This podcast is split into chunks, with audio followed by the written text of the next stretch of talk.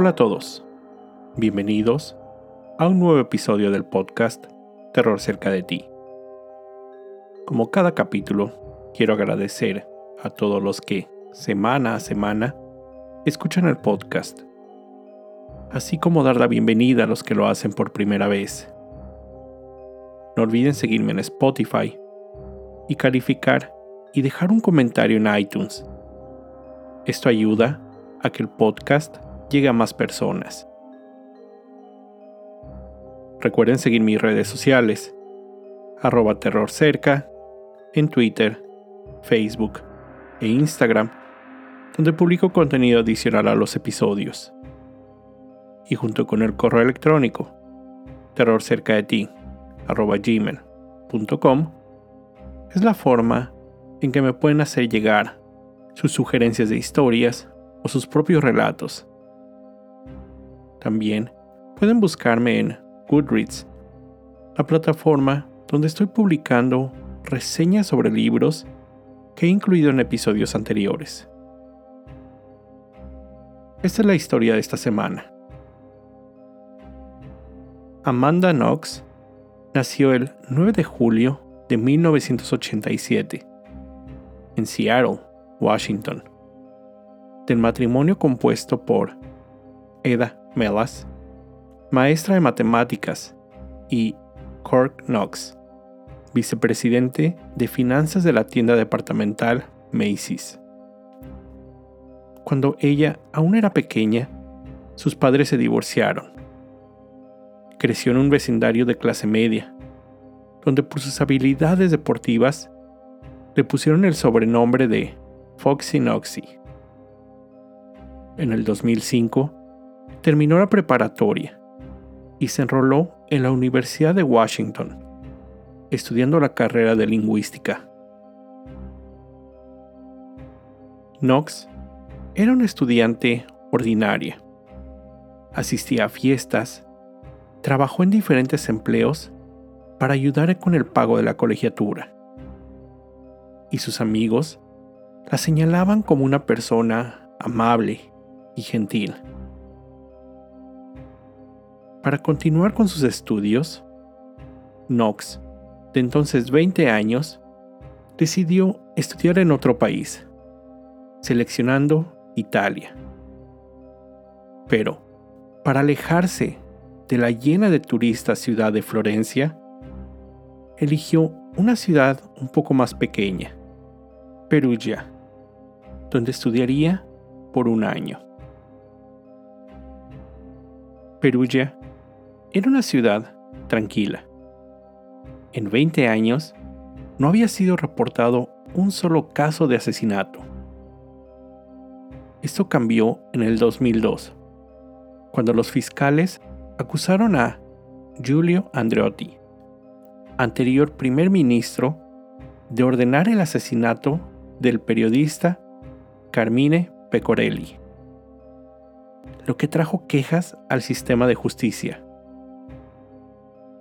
El siguiente año, la Suprema Corte de Justicia italiana tomó la poco usual medida de absolver de todos los cargos a Andreotti.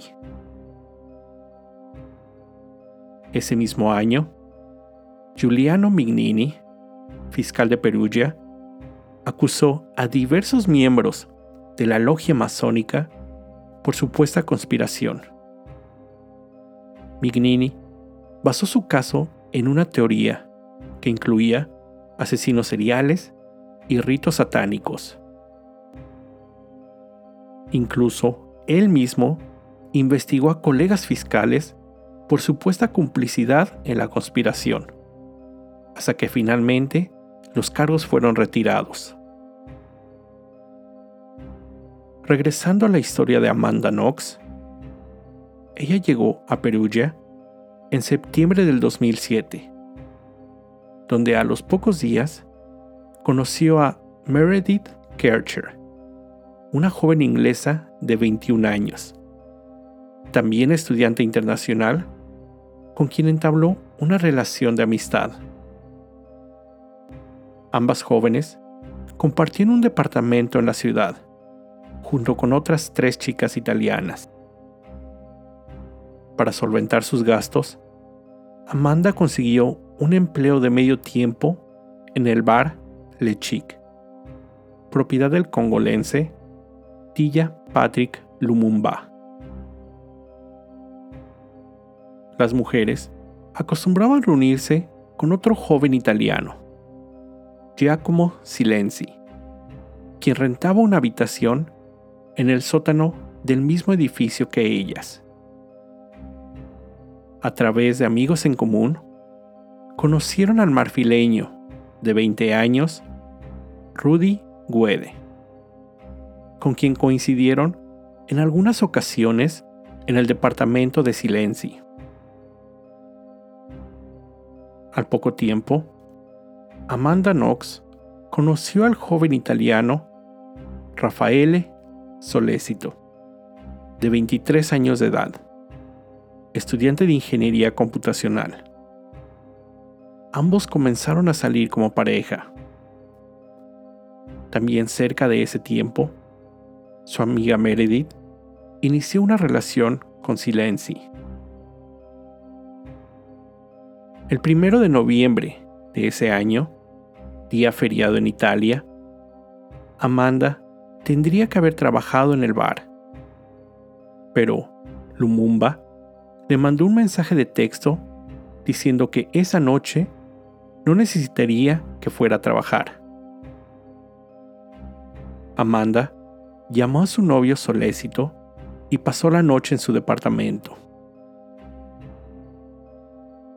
El siguiente día, 2 de noviembre, cerca del mediodía, Knox y Solécito acudieron al departamento de la joven, donde encontraron la puerta principal abierta ventanas rotas y sangre en el piso. Knox intentó llamar al celular de su amiga Kercher, pero no obtuvo respuesta. Sin saber qué hacer, Amanda llamó a su madre en Seattle. Ella le recomendó que hablara con la policía, y así lo hizo.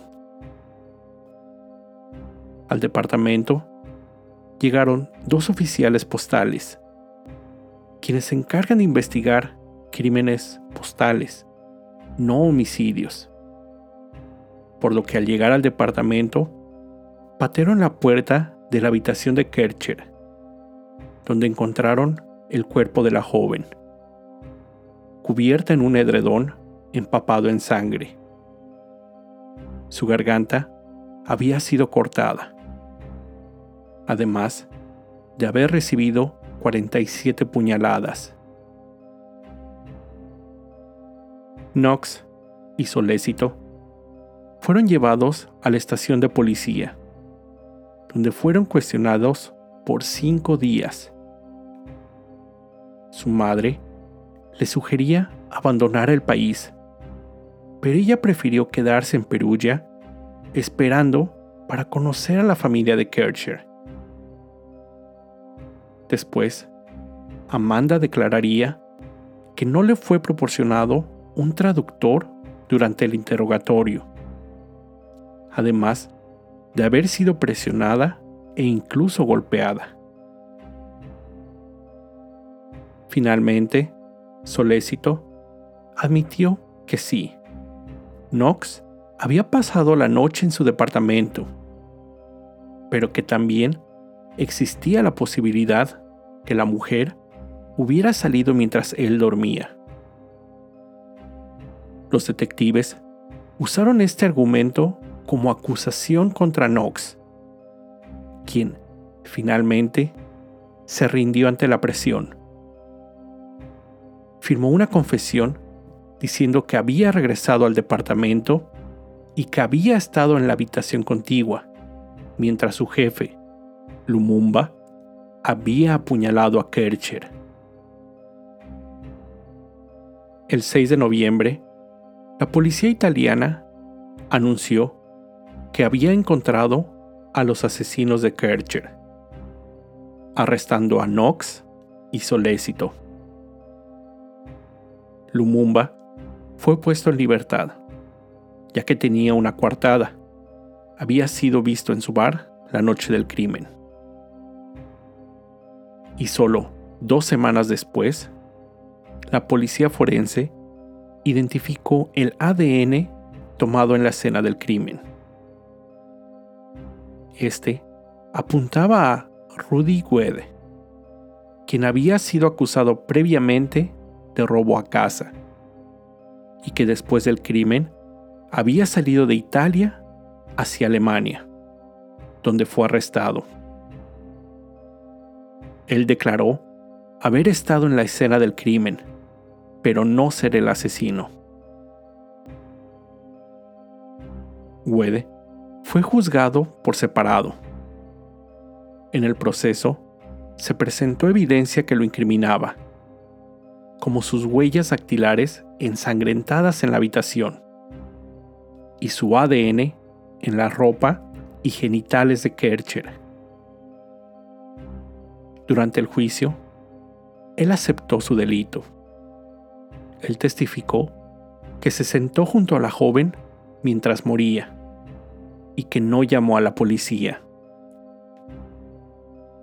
El jurado lo declaró culpable de violación y asesinato de Kercher y sentenciado a 30 años en prisión.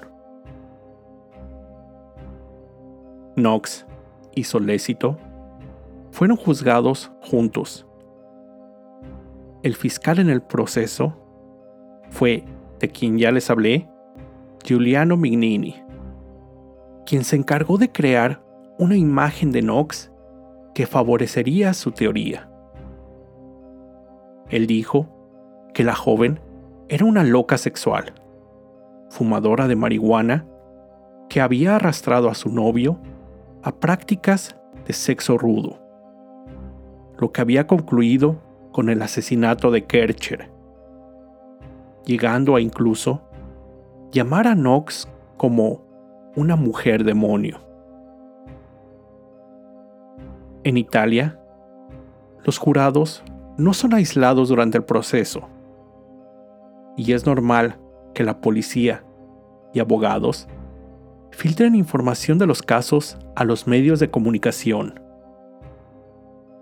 en este caso en particular, se dio a conocer el diario de prisión de Knox, así como una lista de sus parejas sexuales, lista que ella escribió cuando las autoridades de la prisión le indicaron que había resultado positiva en una prueba de VIH, lo cual era mentira.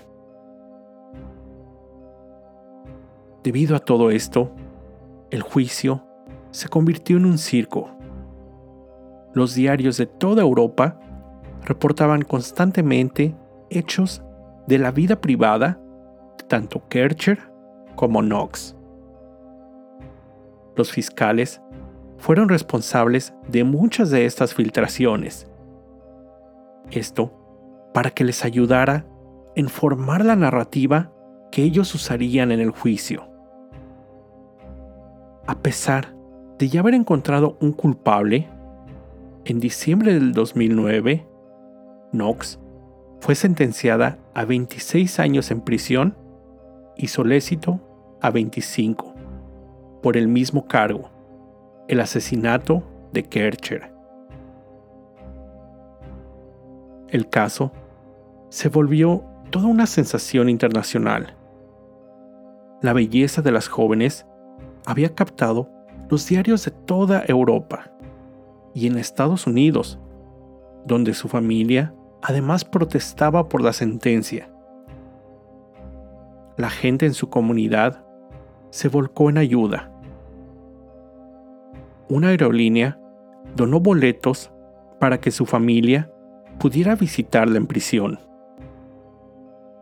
Un maestro de italiano de su universidad le enviaba libros para que le ayudara a aprender el lenguaje italiano en prisión. Los abogados defensores presentaron apelaciones, así como nuevas pruebas, incluyendo un testigo que aseguró que Guede dijo en la cárcel que tanto Knox como Solécito no estaban involucrados, así como la corroboración que no había sido encontrada ninguna muestra de ADN que vinculara a los acusados con el crimen. En octubre del 2011, la sentencia por homicidio fue anulada, aunque Knox aún era culpable por difamar a Patrick Lumumba y debería cumplir la sentencia de tres años, tiempo que ya había pasado en prisión. La joven Amanda Knox salió de la cárcel, voló a Roma y de ahí a Londres para llegar finalmente a su hogar en Seattle, junto a su familia. Pero su tranquilidad no duraría mucho. En marzo del 2013, la Suprema Corte de Justicia de Italia ordenó a Knox y Solécito presentarse a un nuevo juicio por el homicidio de Kercher. La apelación había sido revocada por la Corte de Casación. El segundo juicio inició en septiembre de ese año, ahora en Florencia. Knox no acudió. En ese nuevo proceso se presentó nueva evidencia, una minúscula pieza de material que los fiscales determinaron pertenecía a un cuchillo de cocina, el que ellos creyeron había sido usado como arma. Expertos encontraron rastros del ADN de Knox en el mango de ese cuchillo. Pero esa evidencia circunstancial bastó para que el jurado los declarara nuevamente culpables del asesinato de Kercher, sentenciándolos ahora a 25 años a Solécito y 28 años y medio a Knox. Afortunadamente, en marzo del 2015, la Suprema Corte italiana nuevamente anuló las convicciones del 2014, liberando finalmente a Amanda Knox de cualquier cargo en el país europeo. Ella pudo finalizar sus estudios y comenzó a trabajar como periodista. Escribió un libro titulado Waiting to be Heard, en espera de ser escuchada, una memoria que contaba toda su experiencia. En el 2017, la Corte Europea de Derechos Humanos confirmó que los derechos de defensa de Knox habían sido violados durante el interrogatorio policiaco. El gobierno del país tuvo que pagarle a Knox el equivalente a 20 mil dólares por daños y costos legales al no proporcionarle un abogado y un traductor. En diciembre del 2020, una corte italiana otorgó la libertad a Rudy Guede, de ahora 33 años, y terminar su sentencia con servicio comunitario.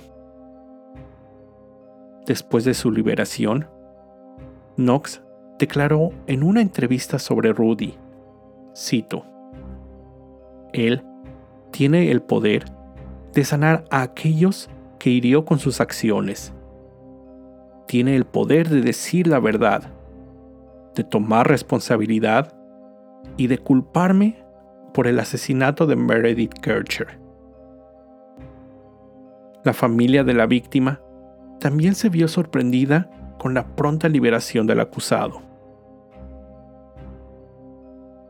Amanda Knox ha tratado de mantenerse alejada del ojo público, pero al mismo tiempo ha seguido luchando por limpiar su nombre.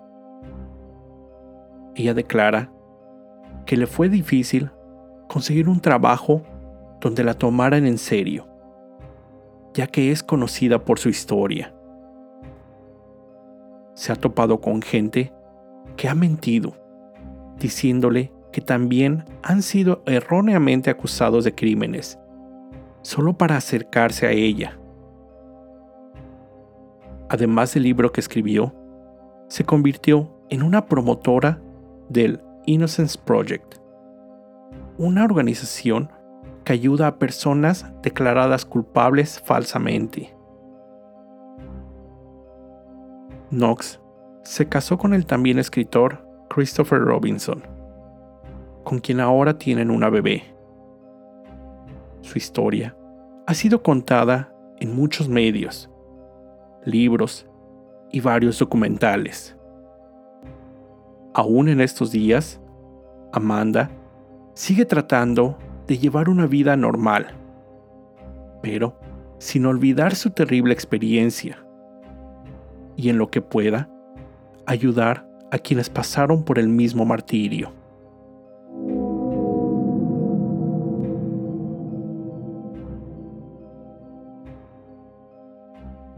Antes de terminar el episodio, quiero contarles que hace unos días fui al cine a ver la película Nightmare Alley o El Callejón de las Almas Perdidas, título que creo usaron en español.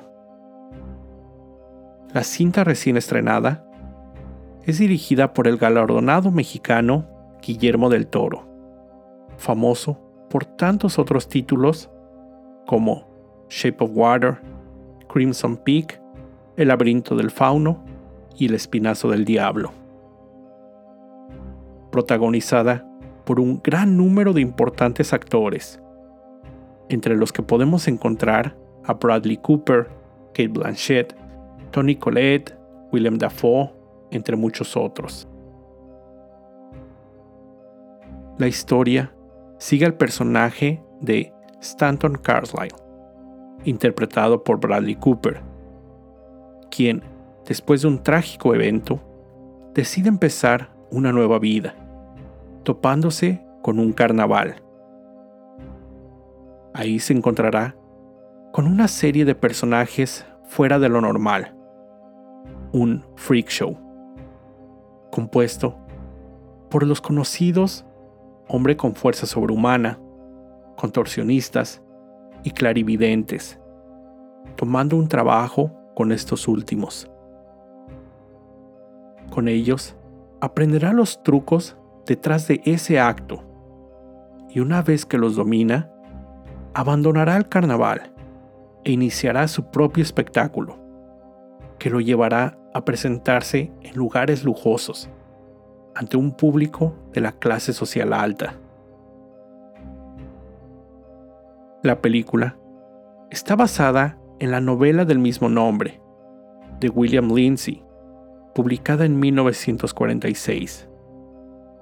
Es un thriller psicológico, neo-noir, es decir, toma partes del cine oscuro combinándolo con elementos actuales. A pesar de haber recibido buenas críticas, un 80% en Rotten Tomatoes, y de ya haber sido considerada para varios premios, su ingreso en taquilla fue bajo, calificándola incluso como un fracaso financiero. Esto debido probablemente a que se estrenó en Estados Unidos el mismo fin de semana que Spider-Man No Way Home. La cinta, que me parece se estrenará más tarde, en enero de este 2022 en México, se la recomiendo mucho. Es una historia muy interesante. Además de apoyar al mexicano del toro. Con esto llego al final de este episodio.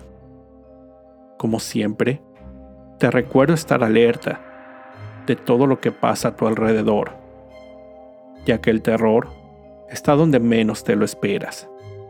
El terror está cerca de ti. Cuando el miedo se convierte en terror, hay una historia que contar.